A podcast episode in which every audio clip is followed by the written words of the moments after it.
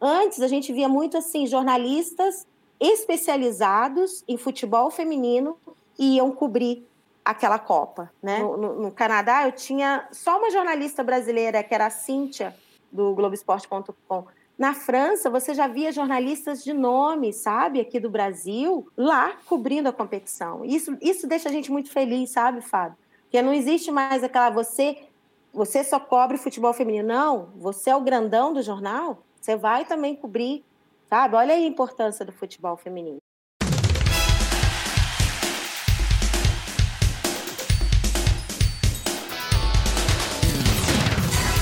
Olá, sejam todos muito bem-vindos. Esse é o ESCast, o podcast da S8. Eu sou o Fábio Sanzio Correia e nesse episódio muito especial do ESCast, o podcast que te conta histórias dos bastidores dos mega eventos que acontecem no Brasil e no mundo através das histórias das pessoas que trabalharam nesses eventos, gente que como eu e você gostam de fazer, de botar a mão na massa.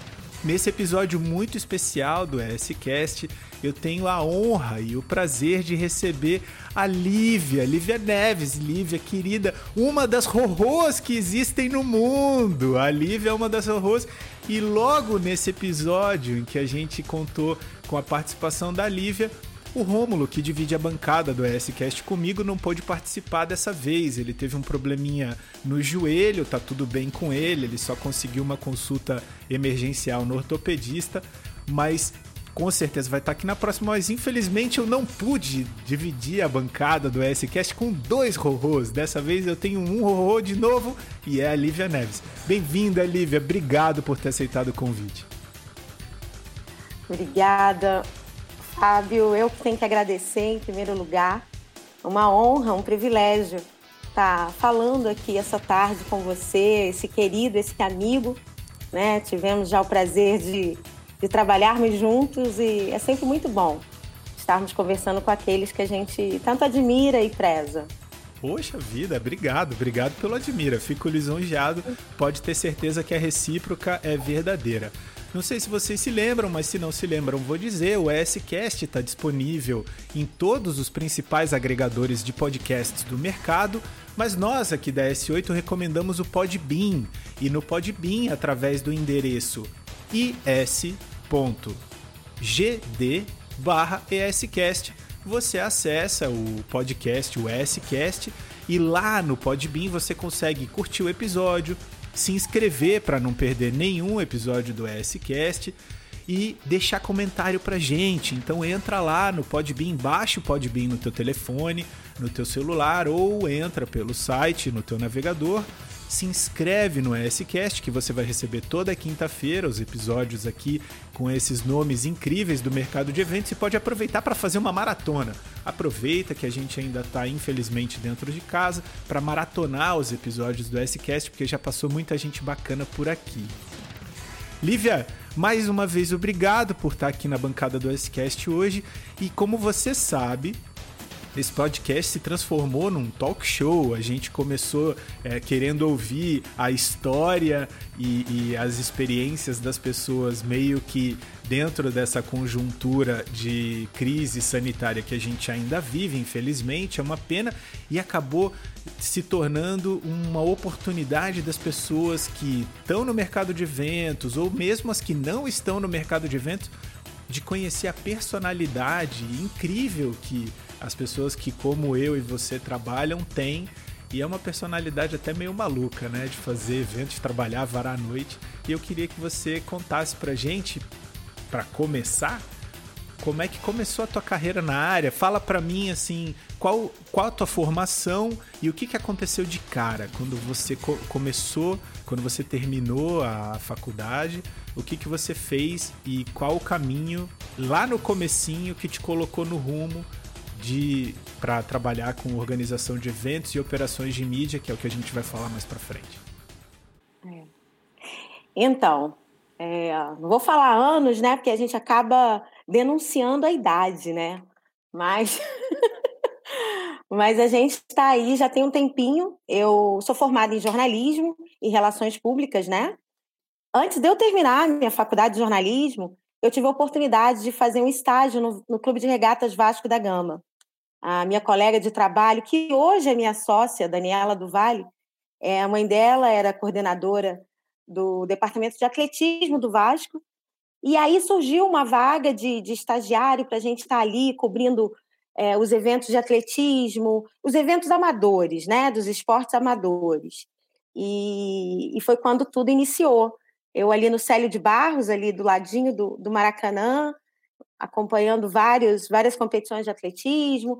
Naquela época, o Vasco estava é, no projeto olímpico de Sydney 2000, então tinha várias modalidades, né? E aí, futsal, basquete, a gente cobria tudo, não futebol. Era, eu era da parte do, do, do, dos esportes amadores, né? Meu chefe era o Roberto Garófalo, que eu tenho a honra de, de ter amizade até hoje. Foi o meu primeiro chefe, chefinho. Trabalhei com Flávio Brilhante, que era o que cobria o, o, o, o futebol, né? E, Será que aí, começou no Vasco? Ah. Se, desculpa te interromper, mas eu achei incrível mais uma coincidência, talvez. Será que o Rogério Garófalo tem parentesco com o Rodrigo Garófalo, que é o queridíssimo Doc de BH?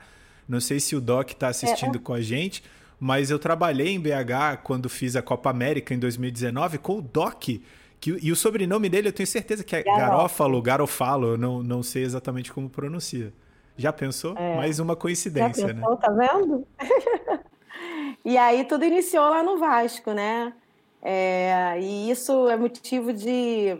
Eu não era vascaína, mas eu virei a casaca, Fábio. Virei a casaca. Porque aí a gente está envolvido, a gente começa a torcer, e aí é isso. Eu tá sou bom. vascaína desde então, de coração. Tudo bem, tudo bem, tudo bem. Você não podia ser tão é bacana, tão competente e ser flamenguista, senão você ia acabar sendo perfeita. Né? Olha eu, criando, olha eu criando crise aqui de tor entre torcidas, né? Crise entre torcidas. Meu marido fala a mesma coisa que Ele fala, agora fica no Vasco também, não volta para o Flamengo, não. Fica lá no Vasco. Muito bacana. E aí você, então você saiu da universidade, fez jornalismo, saiu da universidade, estava trabalhando no Vasco, lá nos idos da, de, das Olimpíadas de Sydney, que eu não vou citar o ano, já que você quis manter a descrição. O que, que você fez lá? Em que área você é. atuava? Se você atuava na sua área, se você atuava em outro, em alguma área diferente? E vai contando daí pra gente o que, que aconteceu pra você chegar até aqui nessa bancada de malucos. Pois é. eu atuava mais como é, relações públicas, né? A gente cobria o evento, fazia toda essa, essa parte de assessoria de imprensa, né? E isso durou um tempinho lá no Vasco, e logo depois eu fui para os Estados Unidos. Eu já tinha morado nos Estados Unidos na minha adolescência, meu pai militar, né? Ele foi em missão. E aí, quando eu terminei, eu falei, eu vou fazer meu mestrado nos Estados Unidos. E tentei voltar para a mesma área que eu morei na minha adolescência, que é a área metropolitana de Washington, D.C. Então, eu morei ali em Rockville, em Maryland, né? Fui é, com a cara e com a coragem. Isso foi em 2000 e 2002, né? Que eu fui para lá. E aí fui para estudar, mas a gente com essa com essa questão, né, essa paixão pelo esporte, pelo futebol, eu logo fui procurar o time, né, de futebol local ali. Eu, eu queria me entrosar, eu queria estar envolvida. E o time era o DC United. É o DC United, né, que faz parte da, da MLS Cup. E em 2002 eu fui lá, apresentei meu currículo, aquela coisa toda. E dois anos depois quase dois anos, foi finalzinho de 2003 para 2004. Eles me chamaram, mas me chamaram para a área de customer service, não para a área de comunicação. Sim. Né? Sim. E aí, e aí acho que é nessa hora, sabe, Fábio, que muitas das vezes a gente não, não é que a gente tenha que escolher, mas a gente tem que agarrar as oportunidades, né? E Lívia, você a gente tem essa vaga, não sei o quê, você aceita? Eu falei, aceito, aceito. E lá é muito bacana, né? Como eles tratam o torcedor, né? Que na verdade é um cliente. Os times de futebol dos Estados Unidos eles tá, tratam o torcedor como cliente, né? E era, era muito engraçado, assim, porque eu tinha uma, uma lista de, de torcedores, de clientes, e eu fazia meio que um trabalho de relações públicas com esses clientes, ao ponto de da gente é, verificar a vida deles, assim, ah, ele tem um filho, né, de 10 anos, que faz aniversário dia 10 de abril. Poxa, dia 10 de abril, a gente vai ter uma partida aqui no RFK Stadium, sabe? Contra o LA Galaxy, uma partida bacana. Quem sabe eu não, não possa propor esse cliente fazer a festinha de aniversário do filho dele aqui conosco. E aí a gente leva uns amiguinhos no campo, entra. Então tem todo esse relacionamento, né? A gente, o clube verdadeiramente constrói um relacionamento com o torcedor, né? E os meus colegas de trabalho lá do, do DC United, eles riam porque eu falava assim, olha, gente, no Brasil, dá na telha assim, domingo depois do almoço, ah, eu quero ir para o Maracanã, bota o chinelo e vai. Não, não tem esse planejamento, sabe? Porque lá os torcedores compram um, um, um boleto, né? De, de ingressos da temporada. E aí eles podem presentear aqueles ingressos para amigos, para clientes deles. É, é, é, muito é muito bacana essa construção de relacionamento do, do time com os torcedores. E essa foi a primeira área que eu trabalhei no DC United. Depois eu fui trabalhar na área de comunicação mas para o United for DC, que é uma ONG, né, do DC United, uma, uma, uma ONG muito bacana, uma ação que eles fazem com toda a comunidade ali de Southeast de Washington, e foram anos bem legais, assim, que eu sinto, sinto saudade, sabe?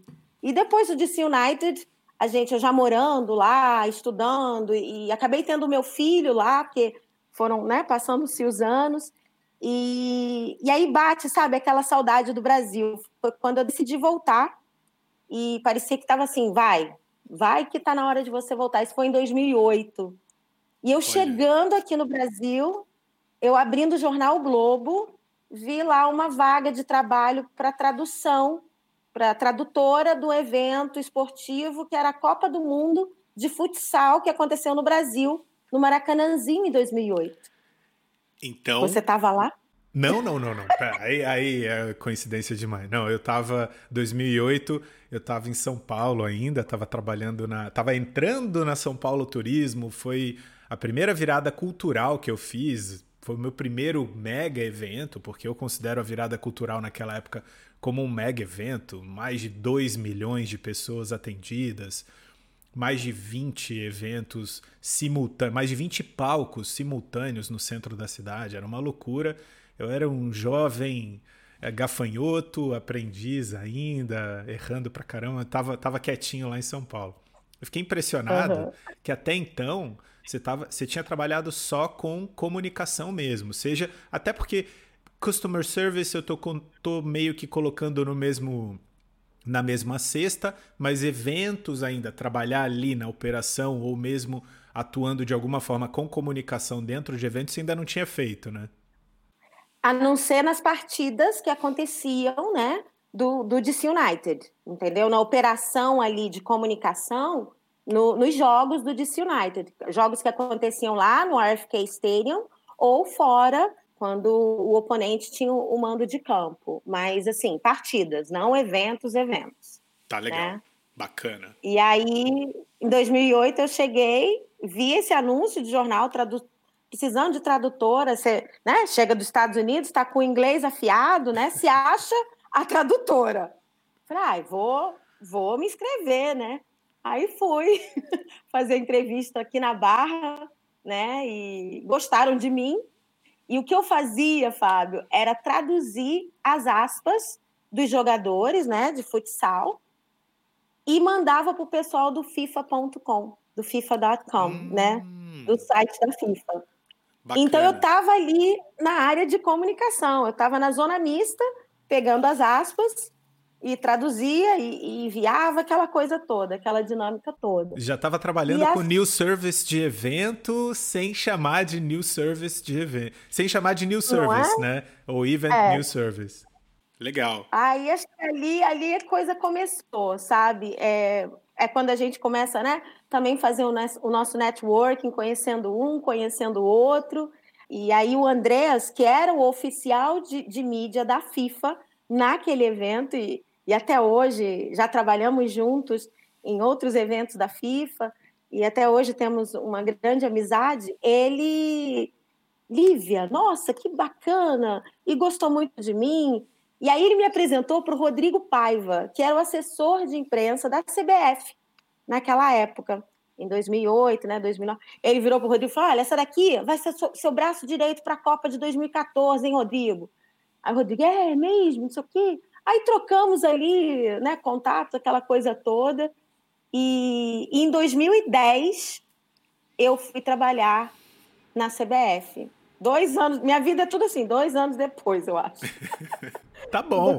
Tá bom. Pelo menos é? Não, é, não são 20 minutos. Em alguns lugares, em 20 minutos depois já muda. É igual é. rádio. Em 20 minutos, tudo pode mudar. E aí eu comecei trabalhando lá em 2010, né, para a Copa do Mundo da África. Eu entrei na CBF em março, a Copa, né, foi em junho, um pouquinho antes. E aí eu estava trabalhando na área de comunicação, no departamento de comunicação da CBF, né? E agindo mais com o futebol feminino, sendo assessora de imprensa do futebol feminino. E foram anos ali de muita experiência, sabe? Trabalhando com profissionais assim.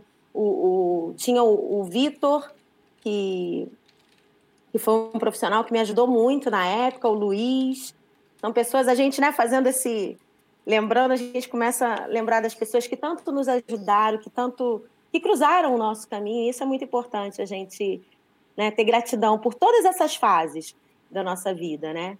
E depois dali, eu comecei a atuar tanto com futebol feminino, sendo né, assessora do futebol feminino, e surgiu uma vaga no departamento de seleções de futebol feminino, já não mais como assessora. E ali eu pude estar mais de perto com as meninas, sabe? A gente trabalhava na parte administrativa do, do time. Então, toda a convocação, toda a logística, é, é inscrição para competições, essa coisa de. de é, eu fazia o trabalho de, de administrativo, né? Cuidando de toda uma convocação, desde a pré como convocação e, e o pós-convocação, né? o pré-amistoso, o amistoso e o pós. E, e, foi muito legal, porque ali eu, eu, tive um contato, é, era a época da, da, da, da Rosana, Augusto, da Cristiane, que ainda está na seleção, uh, a Marta, né, também é desde aquela época, a, a goleira Bárbara, que também ainda está, todas essas meninas a gente viu, eu, né, vi assim novinha ali crescendo e eu fico tão feliz. A Aline Pellegrino, né, que que era capitã da seleção na época, hoje está aí à frente da, da Federação Paulista. Eu fico tão, tão feliz quando eu vejo né, como essas meninas cresceram e, e, e o futebol feminino tem tá, tá ganhando espaço. É, mas é um trabalho de formiguinha que vem desde muito tempo, né? E, e aí foi quando, por eu estar no departamento de futebol feminino da CBF, eu tive a chance de ter mais contato com a FIFA né? Eu estava trabalhando muito próximo com a FIFA em todas as competições, em todas as, a, as convocações, a gente tinha que estar tá esse, esse contato é, bem próximo. E na Copa do Mundo de 2011, feminina, que foi na Alemanha, teve aqui no Brasil o Tour da Taça, da Taça, que eles fazem, né? Toda Sim. vez, todo um ano antes da competição é, ou no ano da competição, é, tem o Tour da Taça. E o Tour da Taça aconteceu aqui em São Conrado, no Rio de Janeiro, e por algum motivo uh, esqueceram, eu não sei bem dizer, tá? eu já não estava mais nessa parte da, da comunicação, mas não tinha a tradução da coletiva de imprensa que ia acontecer. E aí a, a Segolene, que ela é funcionária da FIFA lá em Zurique, né, do departamento de comunicação da FIFA, ela, Lívia, tem como você traduzir para a gente essa coletiva, não sei o quê? Falei, ah, meu Deus, vai eu lá de novo me, me achar tradutora, né? Mas eu sou muito disso, sabe, Fábio? Assim, comigo não tem, não tem tempo ruim, sabe? Eu sou pau para toda obra. As pessoas que já trabalharam comigo, acho que sabem disso. Então, assim, é para fazer isso. Vamos embora, vamos botar a mão na massa. E aí eu fiz a tradução daquela, daquela coletiva e, e e foi muito legal. E dali em diante, é, o, o, relacionamento com a FIFA começou a estreitar mais e mais. E aí foi quando, em 2012, eu fui convidada para participar da Copa do Mundo Sub-20 feminina no Japão, em agosto de 2012. Então vamos lá, só para recapitular aqui. Recapitular. Você palpa toda a obra, corajosa pra caramba, mas venhamos e convenhamos, trabalho de interpretação, você fez é, interpretação consecutiva ou simultânea? Foi consecutiva, né? Nessa coletiva que é. você... Isso é um é. desafio enorme. Realmente não tremeu é. na base ou foi, foi, foi com medo mesmo? Fui tremendo, fui com medo, mas foi. Bacana. Não deixei de ir. Bacana. Olha, porque é, é difícil, é difícil. Eu nunca me vi é. nessa situação, não. Mas imagino não seja, não seja brincadeira. Bom, e aí você, 2012, primeiro mundial, mundial sub-20, de, de, primeiro mundial que você foi, como como que você foi para esse mundial? Qual foi o cargo que você foi ocupando? Oficial de imprensa da FIFA. Já, ne, já em 2012, já como oficial de mídia 2012. da FIFA. É, Bacana. É, foi o meu primeiro indo como oficial, porque se falasse, ah, quantos mundiais você trabalhou? Eu trabalhei no de 2008, mas foi como tradutora ali da, né? Sim, da, sim. da Mix Zone, né? Mas como oficial de imprensa, esse foi o meu primeiro. E em 2008 você era mundial de futsal, né? Não era futebol de campo. Futsal. Não, 2000... era de futsal da FIFA. 2012 foi campo sub-20. Campo sub-20, feminino. Bacaníssimo, bacaníssimo. A gente fala muito aqui no SCast sobre como entrar no mercado de eventos e principalmente nesse como você que está no mercado de eventos aí no Brasil fazer a transição para o mercado de mega eventos internacionais e tudo mais.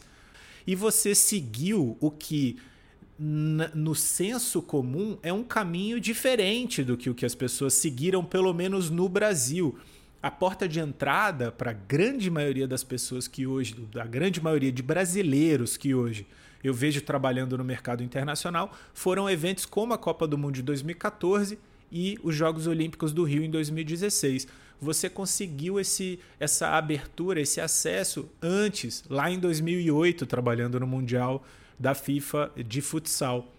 O que, que você acha que abriu as portas para você dessa maneira diferenciada e como que você vê essa, essa migração? Se você vê com naturalidade ou se você vê como algo realmente um privilégio, algo que aconteceu que não é muito comum? Posso dizer, não, não foi um privilégio, né? Mas eu acho que é muito disso. Eu, eu defendo muito essa tecla, sabe, Fábio, de você estar à disposição. Eu acho que isso conta muito, isso te ajuda muito. Você está ali, está trabalhando. Eu conheço pessoas que começaram é, nesse, nessa área, nesse ramo de eventos, é, através do voluntariado, né? sendo voluntário de, de alguma competição e dali você conhece Fulano. Eu tenho voluntários da Copa de 2014 que hoje já estão trabalhando, sabe, eu já até, já até pedi, pedi para trabalhar com eles em alguns eventos, entendeu? Então, eu acho, eu, eu, eu bato muito nisso nessa tecla. É você estar disponível, é você não ter tempo ruim com você, né? E eu acho que comigo foi mais ou menos isso. Foi, foi coragem? Foi, né? Eu fui atuar numa área que eu não tinha, não era a minha expertise. Eu sabia que eu poderia fazer né, a tradução. Fiz, graças a Deus, fiz com excelência, né? E, e aí a gente vai fazendo todo um contato uh, e a pessoa vê, né, que você tá ali pronto, mão na massa, sabe? Que não tem, não tem mimimi, né? Se tiver que, que, que, que varar a noite no estádio, fazendo inspeção, fazendo isso, fazendo aquilo, você vai fazer, entendeu? E acho que isso que conta, né? E aquela pessoa, com certeza, se tiver em algum outro evento, vai lembrar, oh, ops, fulana é bom de, de trabalho. Pô, vou chamar fulano para minha equipe, né? Eu acho que no nosso meio rola muito isso, né? A gente é é, é tá disponível e eu sempre defendo essa essa tecla e até hoje assim, sabe? Não é porque eu já fiz vários outros eventos, não. O que pintar, eu tô dentro. Eu fico muito feliz, eu fico muito feliz. É, é brilhante sua colocação é, não podia ser melhor. Eu fico muito feliz, inclusive, que você tenha dito isso, porque essa é a tecla que a gente aperta bastante, é se colocar à disposição. Uma coisa que precisa ficar claro para você que está ouvindo a S-Cast agora com a gente é que, independente da posição que você ocupa no Brasil, existe um outro mercado lá fora que não te reconhece como um profissional de destaque. Você precisa ralar. A gente fez isso, eu fiz a mesma coisa. Eu já trabalhava com evento há bastante tempo e fui carregar caixa. Trabalhei de graça nos primeiros seis meses em que eu trabalhei envolvido com a Copa do Mundo, nos idos de 2010, lá em São Paulo. Já fazia, já trabalhava bastante, já estava no mercado há um tempo e fui carregar caixa, fui trabalhar, como eu falei, de graça, como você disse, como voluntário, não era um voluntário formal como os projetos de voluntariado que a gente vê hoje, cada vez mais comuns no Brasil, mas era a minha forma de demonstrar que eu estava ali, como você disse, pau para toda obra. E faço isso até hoje, e eu imagino que você faça também. Não quero ficar usando só exemplo meu, não, mas tem uma pessoa que já passou pela bancada do S-Cast, o Rodrigo, de BH também, não o Garofalo, o Rodrigo Rocha, que é um produtor tarimbadíssimo do mercado mineiro de eventos e ele tem uma história incrível. Recomendo fortemente que você procure aí nos arquivos do S-Cast o, episódio do Rodrigo, que foi incrível o programa. Mas o Rodrigo, enquanto eu estava em BH, num ano mistura de sabático com, com não sabático, porque era um sabático meio forçado, né? Eu já tinha passado oito meses do ano anterior fora, voltei para o Brasil, o mercado já tinha se estabilizado quando eu cheguei no que diz respeito a preenchimento de vagas, e aí eu acabei indo para BH trabalhar na Copa América lá, no estádio do Mineirão. E entre um trabalho e outro, eu fui trabalhar com o Rodrigo carregando grade num jogo do Betim Futebol Clube. Olha só, sabe? Simplesmente porque a gente nunca sabe o que pode acontecer depois e porque eu gosto de fazer, eu gosto de ver o resultado do trabalho é, operacional, aquela solução de problemas, aquela adrenalina de você ter um desafio na sua frente e faço com o maior prazer. O que não significa, claro, que a gente vai se submeter a condições horríveis, mas esse, esse, essa inteligência precisa estar na cabeça das pessoas que a gente precisa se dedicar. Uma coisa quando você está no mercado brasileiro, que você já está estabelecido, que te conhecem, outra é quando você vai para fora, e essa talvez seja a dica mais importante. Se coloca à disposição e vai. Vai com medo, pede ajuda. Se você é bom, bem relacionado, pede ajuda para quem você conhece. Agora, depois dessa explosão de produção de conteúdo, existem várias maneiras de você entrar em contato com quem já está aí no mercado a S8 é uma dessas plataformas. Nós somos uma plataforma que produz conteúdo para quem quer entrar no mercado ou para quem quer dar esse salto no mercado. Então, tem que ser proativo, tem que correr atrás e tem que estar tá disposto. Maravilha. Adorei, adorei a tua colocação porque é isso mesmo. É, é, isso é uma característica fundamental e isso que cria, faz a diferença, né? A oportunidade ela não aparece, ela não cai do céu, ela aparece para quem está disposto ou disponível ali para abraçar. É, e aí, seguindo, seguindo na tua história, para onde que você foi? Aí, depois disso, né, é, a FIFA criou um escritório aqui no, no Brasil para a Copa do Mundo de 2014, né? É, esse escritório era ali no Le Monde, na Barra, depois foi para o Rio Centro. E aí tinha uma vaga de Media Coordinator, coordenador de mídia. E aí eu Fui, fui aplicar a vaga. Eu lembro que o, o, o, diretor de, de comunicação da FIFA na época, o de Gregório, ele ia estar no Brasil em janeiro de 2013. E ele, ia, ele queria fazer entrevista com as pessoas, então fomos ali em Ipanema, no Hotel Fazano, né? E, e aquele negócio, as pernas tremiam, mas vamos que vamos, né? e aí eu fiz a entrevista, e quando foi em março de 2013, eu comecei a trabalhar para o escritório FIFA Brasil, no ano da Copa das Confederações, né? Em 2013, a gente teve a Copa das Confederações. E, e foi, assim, uma... É, é, é gratificante, assim, a gente trabalhar num evento, num mega evento, e no quintal da nossa casa, né? No Brasil, assim. A gente tem um... A gente já tem orgulho de estar, estar trabalhando em qualquer evento, mas quando é aqui no quintal da nossa casa, sabe, com a nossa gente, representando essa essa boa vontade, essa garra que todo brasileiro tem, sabe? A coisa fica mais especial. Então a Copa das Confederações foi o início aí da dessa dessa coisa gostosa que foi a Copa das Copas, né? E foi a Copa de 2014. A, a Copa das Confederações foi meio que uma preparação, né, do país sede para para 2014. Tivemos vários desafios. Foi uma época que o, que o Brasil politicamente atravessava uma fase complicada, né? Tivemos os, os, as nossas as manifestações, né?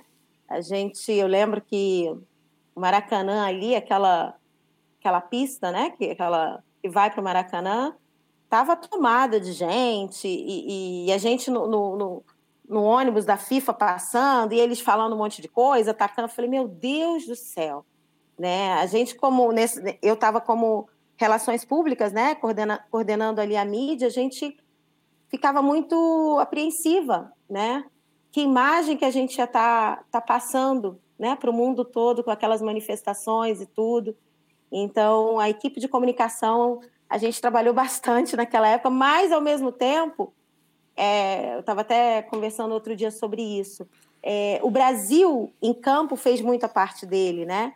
A gente trabalhou muito nessa questão de, de, de, de sugestão de pauta, como é que a gente ia estar tá, tá virando o jogo, virando aí a imagem da competição, né? Qual discurso a utilizar. Mas o Brasil dentro de campo começou a ganhar, né? Os jogos começou a evoluir e aí você via é, uma maior aceitação da população em relação àquele grande evento que estava acontecendo. As pessoas ainda não tinham muita é, noção, assim, ainda não, não, não tinham abraçado a ideia, sabe? Mas porque o Brasil começou a ganhar em campo, aquela coisa toda, a gente começava a ver, né? Algumas ruas já começavam a colocar as bandeirinhas, já pintar as ruas, e, e isso foi facilitando o nosso trabalho como assessores de imprensa, né? de, de divulgar esse evento.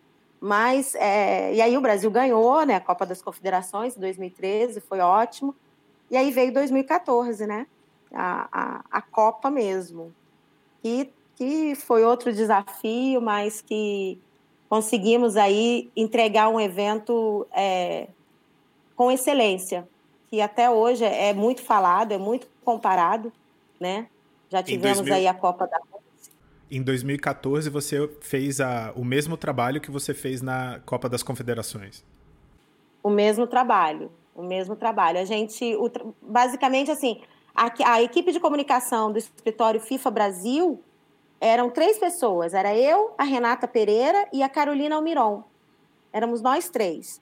Então, e tinha a equipe de comunicação do COL, que é do Comitê Organizador Local, né? Que, que tinha o Sancler, tinha aquela turma. O, o, Falcão, que vocês entrevistaram aqui, eu tive, trabalhei com o Falcão, ai, um querido, né? Tinha muita gente boa. A Taissa, que hoje está na FIFA.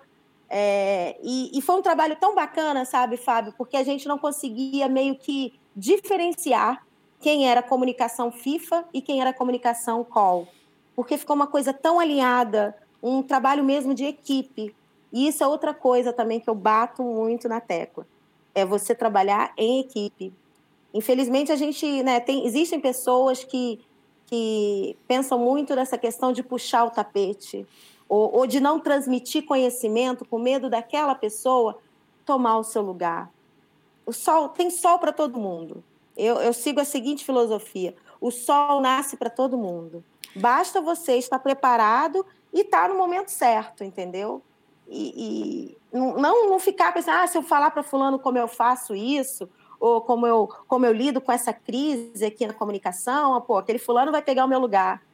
Cara, se tu é bom e se você faz o teu trabalho com integridade, de maneira correta, as pessoas, ninguém vai pegar o teu lugar. Pelo contrário, você vai estar gerando oportunidades para outras pessoas, sabe? Isso, isso assim, é vicioso, é um ciclo, sabe? As pessoas, é um network que um vai ajudando o outro e, é isso, é outra tecla, trabalho em equipe, teamwork, né? O que, que, que você acha? O que, que você acha de uma máxima que eu ouvi há um tempo que diz assim: você só consegue crescer ou você só consegue trazendo para o mercado corporativo, você só consegue ser promovido se você deixar alguém preparado para fazer o seu trabalho. Se você não deixar ninguém preparado para fazer o seu trabalho, você nunca vai sair de onde você está. É, é, isso Verdade. que você quer dizer? É isso. Exatamente isso. É exatamente isso. É, você é... só vai chegar longe se você preparar alguém. Né? E essa preparação é exatamente isso. É o, é o, é o compartilhar, é o sharing. Né? É você passar conhecimento. Né? E, e, a Copa de 2014, a gente teve muito disso, sabe? Eu estava ali com, com feras, sabe? Sancler, Roberto Falcão, é, Castelo Branco, sabe? Todo mundo ali, uma equipe só, e você e era um ajudando o outro, sabe? Eu falo que foi um dos ambientes é, mais legais, mais enriquecedores que eu tive assim no meio profissional, sabe? E isso faz a diferença, porque estamos aí a seis anos depois, né? E eu lembro com muito, com muito carinho, com muito saudosismo.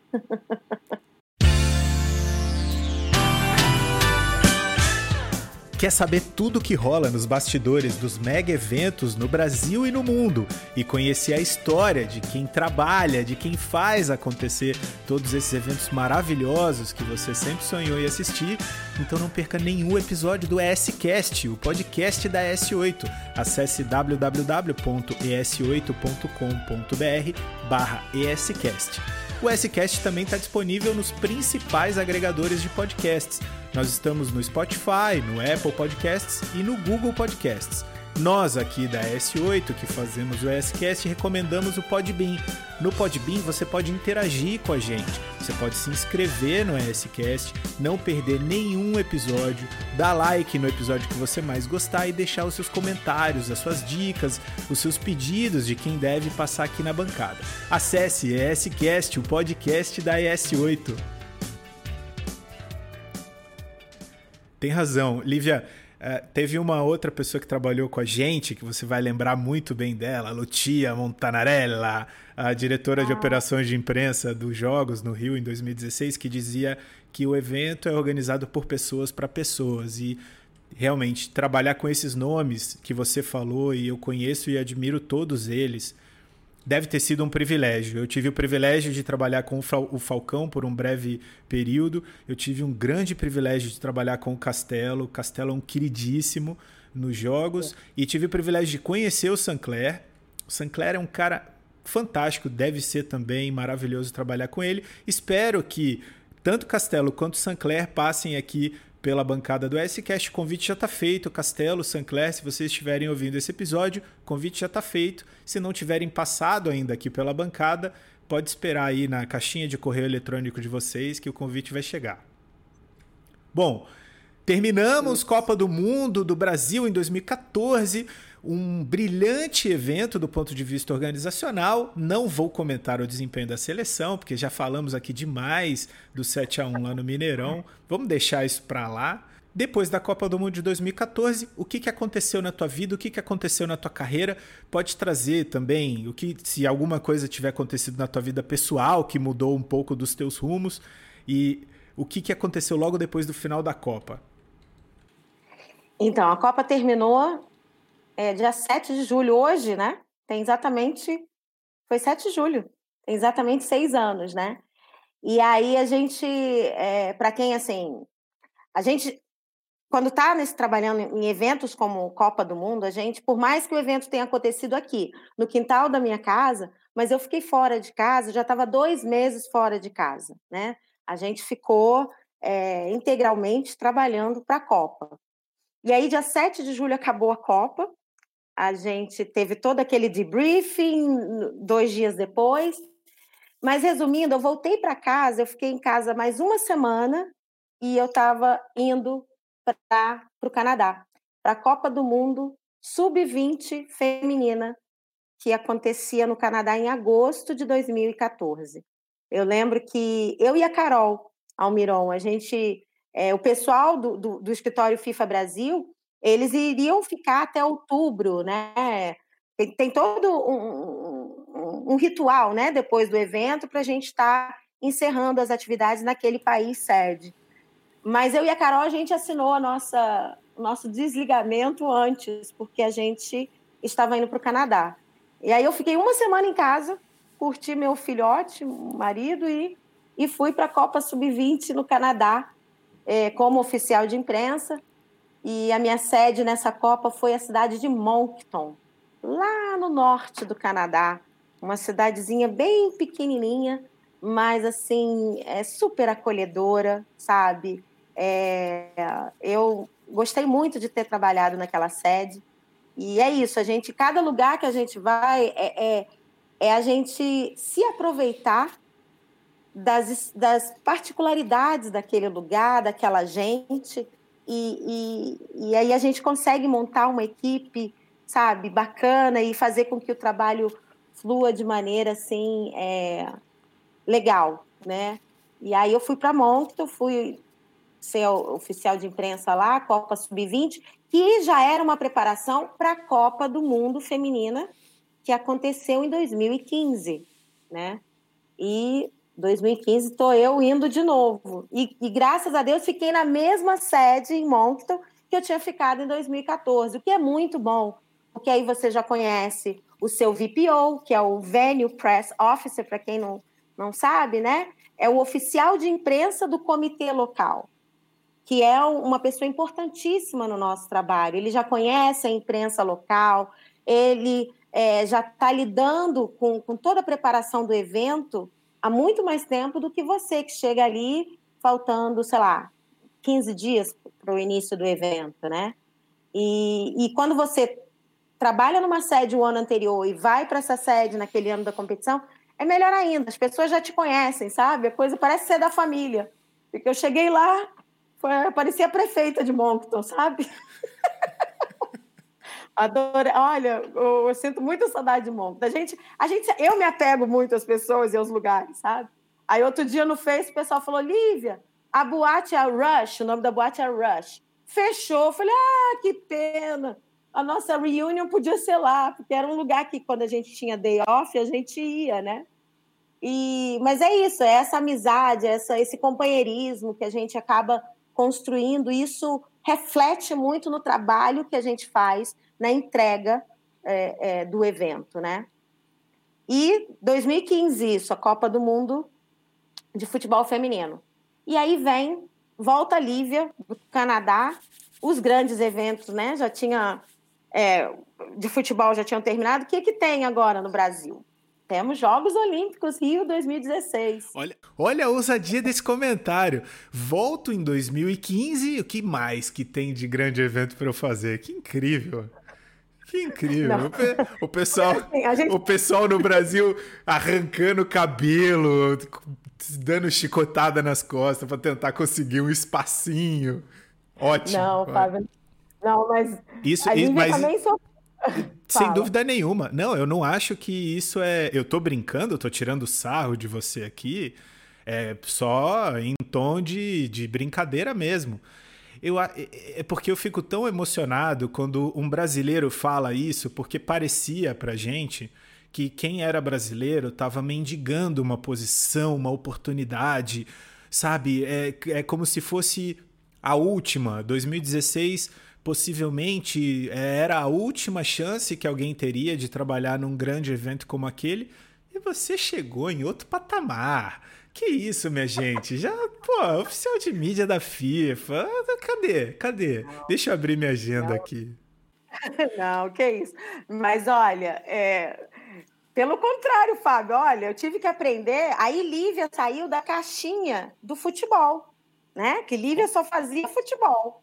A caixinha de futebol teve que abrir. E aí eu tive que aprender 42 modalidades porque eu estava fazendo assessoria de imprensa dos Jogos Olímpicos e a gente tem que responder a tudo. Não. Antes de você contar o que, que você fez, conta como é que você entrou. Como é que foi o processo de você entrar? É. Eu entrei em setembro, minto, em outubro de 2015. Você chegou a, a aplicar para alguma vaga em operações de imprensa? Até para quem está ouvindo o S-Cast pela primeira vez ou quem já escuta o S-Cast e nunca ouviu falar de operações de imprensa, operações de mídia, relações com a imprensa, relações públicas e etc. Nesses mega eventos, a gente até falou bastante disso no episódio do Falcãozinho, existe essa diferença entre uma, a área que vai oferecer conteúdo institucional para a imprensa que está cobrindo os jogos e a área que vai oferecer as condições, os serviços, a, as áreas de trabalho para a imprensa que está credenciada cobrindo os jogos. São áreas distintas e diferentes. A primeira, que oferece o conteúdo, é a área de Media Relations ou Communications. Depende do evento, ela vai ganhar um nome, mas vai girar em torno disso. E essa outra área que entrega infraestrutura, serviço, é a área de Press Operations ou Media Operations, que é a área operacional, né? que vai operacionalizar esses serviços do comitê para a imprensa que está credenciada. Você não, não chegou a aplicar para nenhuma vaga em operações de imprensa? Não, assim, na, infelizmente não, porque eu vou falar por quê. É, operações de imprensa, gente, eu acho muito mais dinâmico, né, Fábio? A gente está ali, sabe, dentro do estádio, dentro da arena, e, e, trabalhando aquela coisa. Não que o pessoal de media relation, de relações, é, de relacionamento com a imprensa não trabalhe, mas a gente está mais nos bastidores, né? mais na redação, mais naquela mediação uh, do, do, do, do, seu cliente, né? no caso do Comitê Rio 2016, com a imprensa. Eu fiquei sabendo dessa vaga de relações de imprensa. Não, não apliquei nada para operações. E caí lá, era ali, do ladinho de vocês, né? Eu ficava ali de olho lá e aquela troca sempre. A Ana, que trabalhou comigo na Copa, estava lá no lado de vocês, né? Ana o Pereira. Castelo estava Ana Pereira, que hoje está lá no, no Comitê Paralímpico, né? É, o Castelo também estava lá no lado de vocês, tudo. E aí eu apliquei para essa vaga de relacionamento com a imprensa, entrei, né? E aí Livinha começou a estudar as 42 modalidades, porque a gente tem que estar tá, né, com tudo aqui na, na, na ponta da língua, é, atendendo a imprensa, né, é, resolvendo crises, né, se, se essas acontecerem. E, e assim foi lá no Rio 2016, até lá no escritório, até abril, foi abril ou março de 2016, que eu falei lá para o pessoal, falei, gente, ó, quando precisar de alguém é, já lá no Parque Olímpico, daqui da nossa área, por favor, eu estou na fila, eu quero ser a primeira porque eu moro em frente ao Parque Olímpico, né? E eu ia todo dia para o centro da cidade. Falei, olha, gente, quando precisar, eu, eu vou aqui, eu atravesso a rua. E assim foi, deu março, eu já estava aqui. Já estava aqui, é, sendo a prefeita do parque, entendeu? Foi, foi, quando, a, foi gente... quando a gente abriu o MPC. A gente abriu o MPC exatamente foi. em março para levar aquela cambada de moradores da Barra, né, que trabalhavam nas instalações da Barra. Pois é. E aí, a imprensa internacional tinha muita curiosidade de saber como estavam as obras, né? Como tudo estava indo, o ritmo de tudo. Foi quando o Mário, o nosso diretor de comunicação, sugeriu que nós fizéssemos um tour, né? Tivéssemos apresentando, mostrando como estava, como estavam os ritmos, né? Da, da, das obras. E, e eu que já estava trabalhando aqui, a gente coordenou essa ação né, essa dinâmica. E a Roberta, que também trabalhava com a gente e morava aqui pertinho, a gente, nós fomos as primeiras a estarmos aqui e a gente coordenava toda essa ação de receber jornalistas estrangeiros, de ir em cada arena, mostrar, olha, aqui vai acontecer tais e tais modalidades, essa arena depois é, vai ser demolida, vai acontecer isso, vai acontecer aquilo. A gente é, meio que contava a história do Parque Olímpico, né? E com isso a gente estava é, munindo eles, né, de informações e era exatamente isso que a gente queria, que a gente fazia, era fornecer conteúdo para que eles é, transmitissem, escrevessem como que, que, estava a cidade do Rio de Janeiro na preparação dos Jogos Olímpicos, né? Então é, foi bem legal essa dinâmica que nós fizemos de ter um, um tour pelo Parque Olímpico meses antes uh, do, do, dos jogos iniciarem, né? E na abertura dos jogos eu estava ali no MPC com você, chegando lá às seis da manhã. Por eu morar perto, aí tem isso. Você mora perto, né? Mas tem as desvantagens. E aí tinha que ter aquela pessoa para fazer o clipping, né? Para você ver tudo que saiu na imprensa naquele dia e você separar e tudo até as nove horas ter tudo copilado Então eu chegava ali no parque 5h45, 6 horas da manhã, porque o MPC, vale lembrar, né, o, o Fábio, ficava aberto 24 horas. Né? Você Exatamente. pode falar muito bem sobre a operação lá do MPC.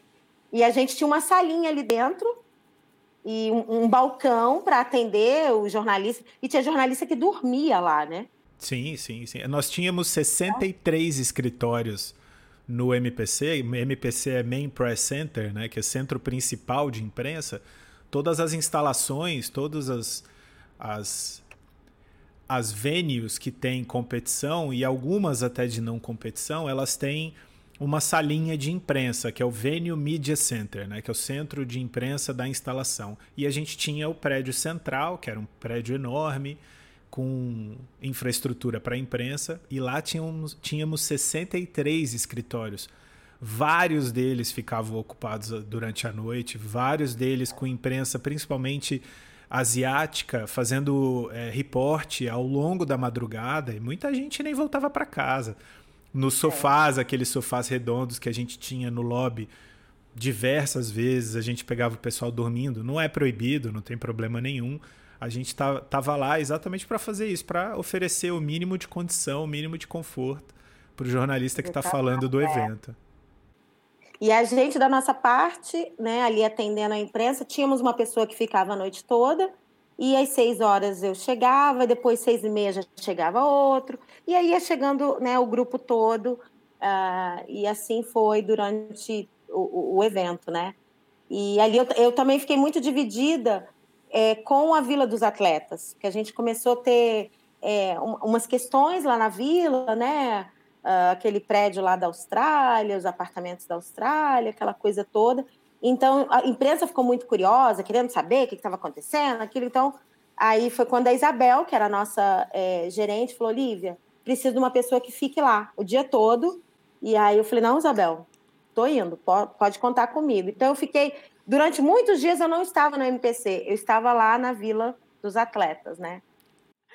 É, e aí, depois dos Jogos, vieram os Jogos Paralímpicos, foram os Paralímpicos, que foi, nossa, que, que, que oportunidade, né, de, da gente é, aprender a ser mais cidadão, a ser mais solidário, a dar valor né, mais à vida. Para eu falo assim, eu, eu levei, tentei levar meu filho no máximo de jogos possíveis, porque foi uma, uma lição, sabe, uma lição para ele. E, e aí nos Jogos Paralímpicos eu também fiz o tour da, da, da tocha antes dos Jogos começar eu fui fazer o tour da tocha do, do Paralímpico, né? E foi uma experiência também muito bacana. Foram só cinco cidades em comparação ao tour da tocha uh, nos Jogos, né? Que foram sei lá quantas cidades. Mas foi, foi uma experiência muito legal, muito legal mesmo. Eu bacana. sou muito grata pelos Jogos Paralímpicos. É, eu também. É. Aliás, deixa eu aproveitar aqui. Eu sei que tem mais evento que você trabalhou depois, até essa época dos jogos no Rio em 2016. Mas pode pegar também. Tudo, de tudo que você fez até hoje, qual o evento que mais te marcou? Qual o evento que mais me marcou? Eu acho que os Jogos Paralímpicos. Tocou, né? Jogos. Tocou. Tocou. É. Todo, eu... todo evento tem a sua particularidade, né? Mas é, os Jogos Paralímpicos, assim, é, foi sensacional. E Bacana. aí, depois dos Jogos Paralímpicos, veio um presente, assim, que eu nem esperava, porque os Jogos Paralímpicos, é, eles terminaram em setembro, né? A gente ainda ficou até outubro, ficava um mês depois. E aí teve a Copa do Mundo Sub-20 feminina em Papua Nova Guiné, em novembro de 2016. Novembro, dezembro. Aí me fizeram o convite, eu falei, vou, quero, vou, vou sim. né? E fui. Olha, Fábio, achei que eu nunca ia chegar naquele lugar, muito longe, né? É, foram 54 horas de voo, claro, com escalas, né? É, Rio, Dubai, Dubai, Singapura, Singapura, Port Moresby, que é a capital de Papua. Né? Nossa. Né? Eu achei e... que eu estava longe, mas você foi mais longe do que eu, então fui mais, né? De Dubai para Singapura, acho que eram umas 14, 12 horas, não sei, 10 horas de voo, não sei. E aí fomos para Papua, sabe? Que lugar incrível, pessoas assim sabe, um lugar simples, mas um, um, um, pessoas muito acolhedoras, sabe, muito assim querendo aprender, querendo fazer.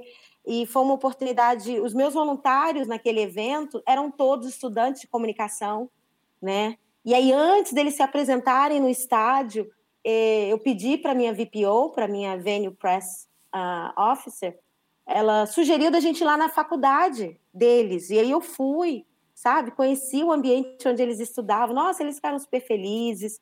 E aí, quando eles vieram para o estádio, já não veio com aquela barreira de, ai, estou fazendo um grande evento, aquele medo, não, sabe? Já, o gelo já quebrou, aquela amizade já começou a ser construída. E, e como eu disse, são essas pequenas coisas que o entregar do evento se torna muito mais fácil, flui melhor, sabe?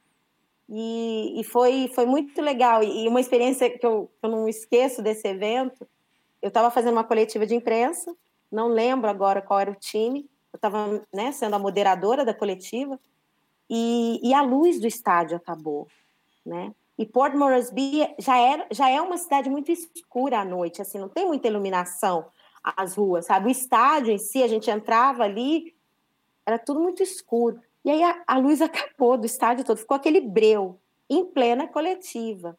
Mas aí rola aquele. Quando você vê que a coisa está fluindo tão bem, né? E eu não parei a coletiva, Fábio. Aí eu continuei. Falei, ok. No escuro? Next question. No escuro. Next question, please. Please say your name and the organization that you work from e, e a coletiva foi fluindo. E estava tão legal que eu lembro disso, porque às vezes você traz o técnico e uma jogadora e as perguntas só vão para o técnico, né?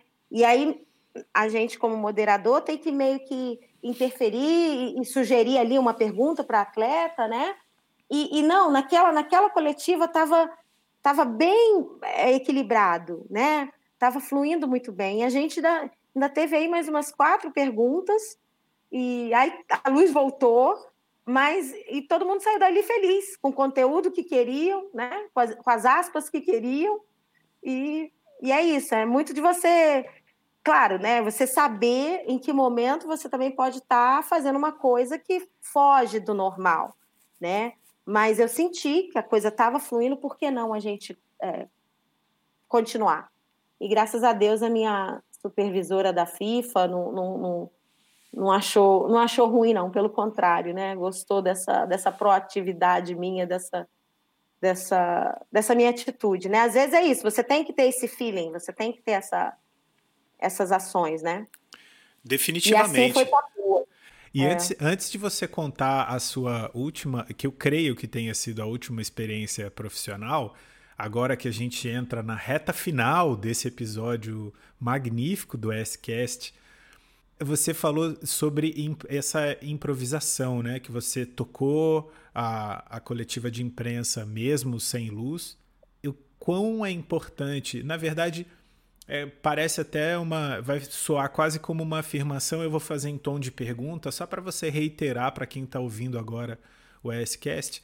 O quão é importante você conhecer o que você está fazendo ao ponto de saber o que você pode negligenciar. E eu não estou dizendo aqui negligenciar no sentido de é, esquecer completamente. Eu estou dizendo negligenciar no sentido isso não me importa, porque o que é fundamental para o que eu estou entregando, como você disse, são as aspas, é o conteúdo, e para o conteúdo eu não preciso de luz, eu não preciso de cadeira, eu não preciso de, de uma decoração muito maravilhosa, eu preciso que o jornalista tenha a oportunidade de fazer a pergunta que ele quer fazer e que ou o técnico ou a jogadora tenha a oportunidade de responder e que seja satisfatório.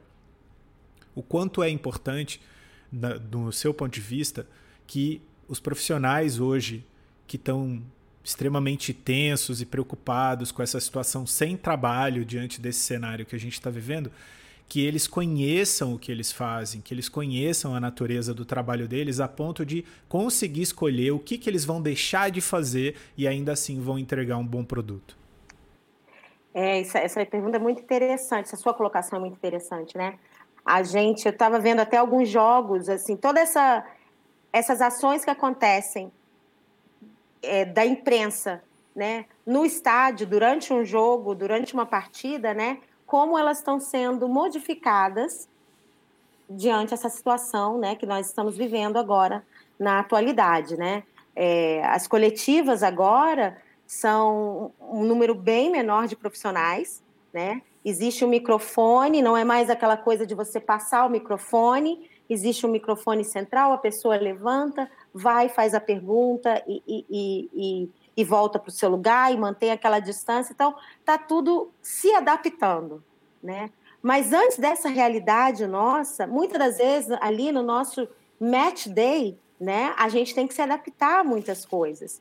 E por isso que é importante, volto a dizer, eu trabalho em equipe, não só com a minha equipe de comunicação, no meu caso, mas com a equipe do estádio, da sua venue, desde o do General Coordinator, que é o, que é o, né, o lado do estádio, que está ali comandando todas as áreas, com o pessoal de transporte, com o pessoal de ticketing, com o pessoal da logística, porque todas as áreas, todo mundo depende uma das outras. Né? Então, quantas vezes em, em eventos, Fábio, é, por exemplo, o pessoal do, do, do, dos layouts, né, da, da, da, das sinalizações, né, Lívia, olha só, esse caminho aqui onde a imprensa passa, a gente não vai conseguir entregar o cartaz tal. Estou dando um exemplo, né? A gente não vai conseguir entregar é, essa sinalização aqui. Eu falei, tá bom, o que, que você pode me entregar?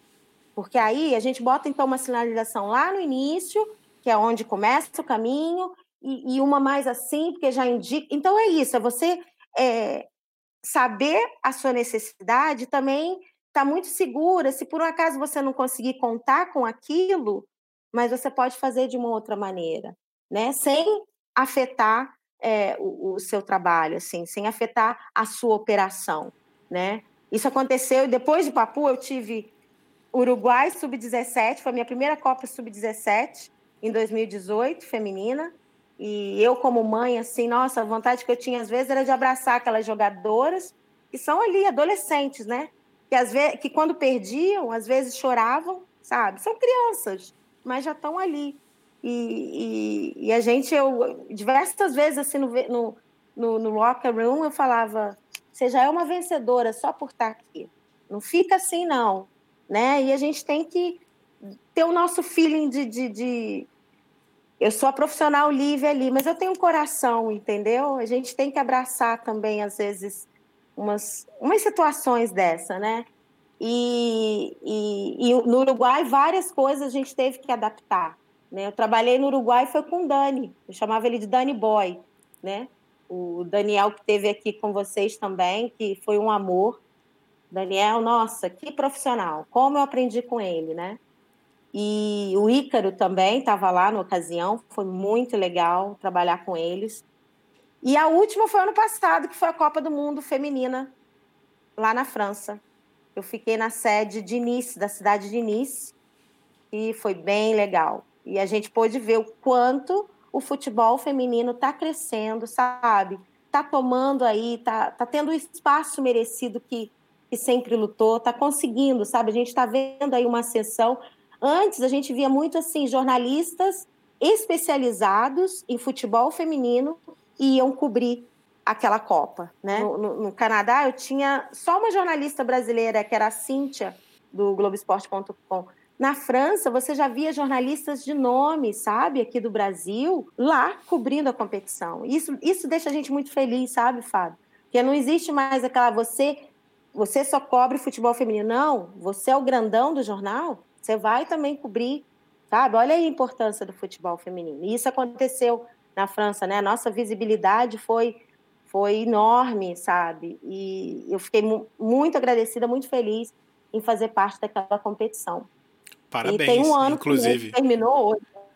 É. Parabéns e obrigado por representar tão bem o Brasil na organização dessa edição da Copa do Mundo. E aproveitando o que você falou da Copa do ano passado, o que, que você achou do Brasil ter abri, a, aberto mão da candidatura para 2023, muita gente, muitos colegas nossos estavam contando com essa oportunidade para trabalhar de novo com futebol, para trabalhar de novo numa Copa do Mundo, para trabalhar de novo no Brasil, como você disse, no nosso quintal, que é tão gostoso. O que, que você achou? E aproveito, já que é, a gente abriu mão da candidatura pela, pela situação em que estamos passando hoje, né?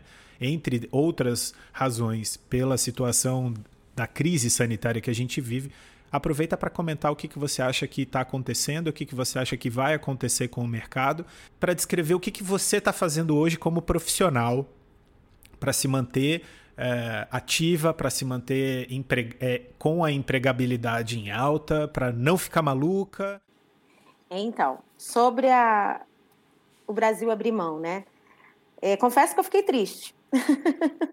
Como você mesmo disse, né? A gente esperava ter mais um grande evento aqui na nossa, na nossa casa, né? Com a nossa gente.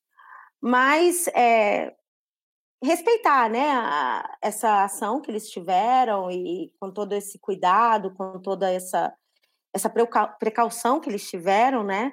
Mas eu fiquei triste. E por um outro lado, né?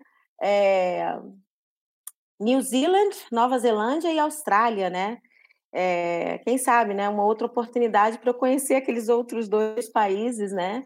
É, será um desafio, né? Vai ser a primeira vez que, se eu for trabalhar, tomara que eu trabalhe, é, trabalhei um evento que, que dois países sediarão, né? Eu nunca, nunca fiz um evento assim.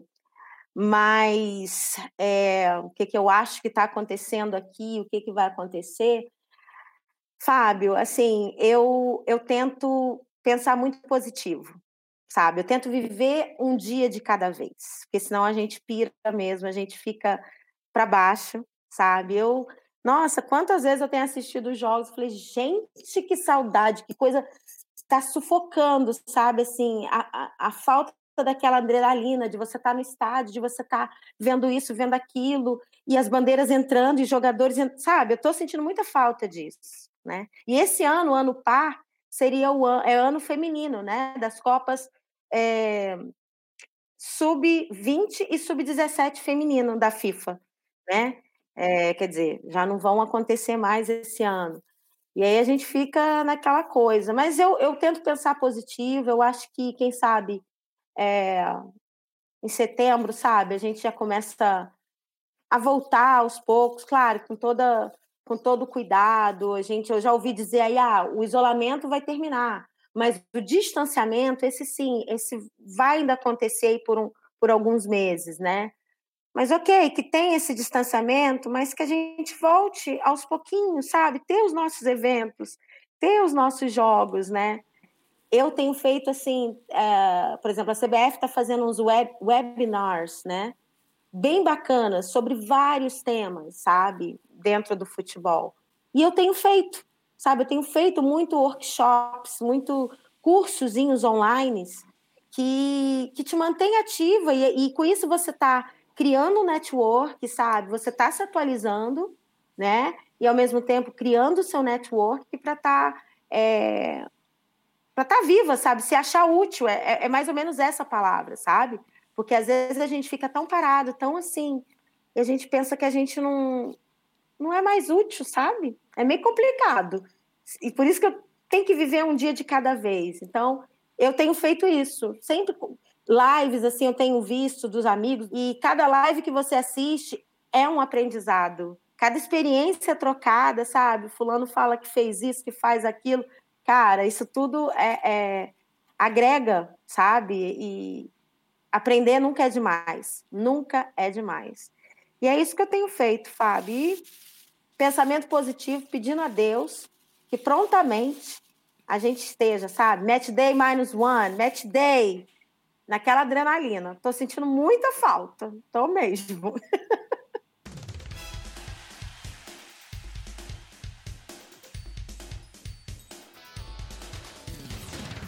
E com essa mensagem de pensamento positivo, sentindo falta da adrenalina, nós chegamos ao final de mais um episódio do S-Cast, o podcast da S8, com a presença magnífica da Lívia, que nos brindou com uma história incrível de vida e de trabalho. Lívia, obrigado de novo. Eu não vou agradecer nunca o suficiente a tua presença. Como sempre, te dizer que a S8 está de portas abertas para você fica à vontade. O SCast, a bancada desse podcast é sua, para você voltar quando quiser, para a gente conversar muito mais. Eu sei que ficou um gostinho de quero mais, a gente tinha muito mais coisa que podia falar, então fica à vontade, volta sempre quando você quiser e obrigado de novo pela presença. Obrigada a você, Fábio, ao Rômulo. Que, que privilégio, sabe? Estar tá aqui com você, passar essa tarde é, falando um pouquinho. E foi, e foi, tão bom, né? Quando a gente está assim com, com, com gente querida, né? A coisa flui. E isso é muito bom. Muito obrigada mesmo. Olha, fiquei muito feliz, muito honrada com o convite. Pode ter certeza que o prazer foi todo nosso e o prazer foi todo de quem ouviu esse episódio fantástico do ESCast. Quer saber tudo que rola nos bastidores dos mega eventos no Brasil e no mundo e conhecer as histórias de quem está por trás desses grandes eventos? Então não perde nenhum episódio do ESCast, o podcast da ES8. Acesse www.es8.com.br/escast. O ESCast também fica disponível nas principais plataformas de podcasts. Nós estamos no Spotify, no Google Podcasts e no Apple Podcasts. Nós aqui da S8 recomendamos o Podbean, que é a casa do ESCast, onde você pode interagir com a gente, deixar seu comentário, deixar o seu like no episódio que você mais gostou, que eu tenho certeza que vai ser o da Lívia, se inscrever no ESCast para não perder nenhum episódio. Muito obrigado para você que ficou com a gente até agora. Se você puder, fique em casa, porque ainda vivemos momentos difíceis no Brasil eu sou o Fábio Sanz de Correia e a gente se encontra no próximo programa, no próximo S-Cast. Não se esqueça, gravação do S-Cast toda terça-feira, às duas da tarde, no canal da S8 no YouTube. E a publicação dos episódios é toda quinta-feira, às 19 horas. A gente se encontra no próximo. Um beijo, tchau.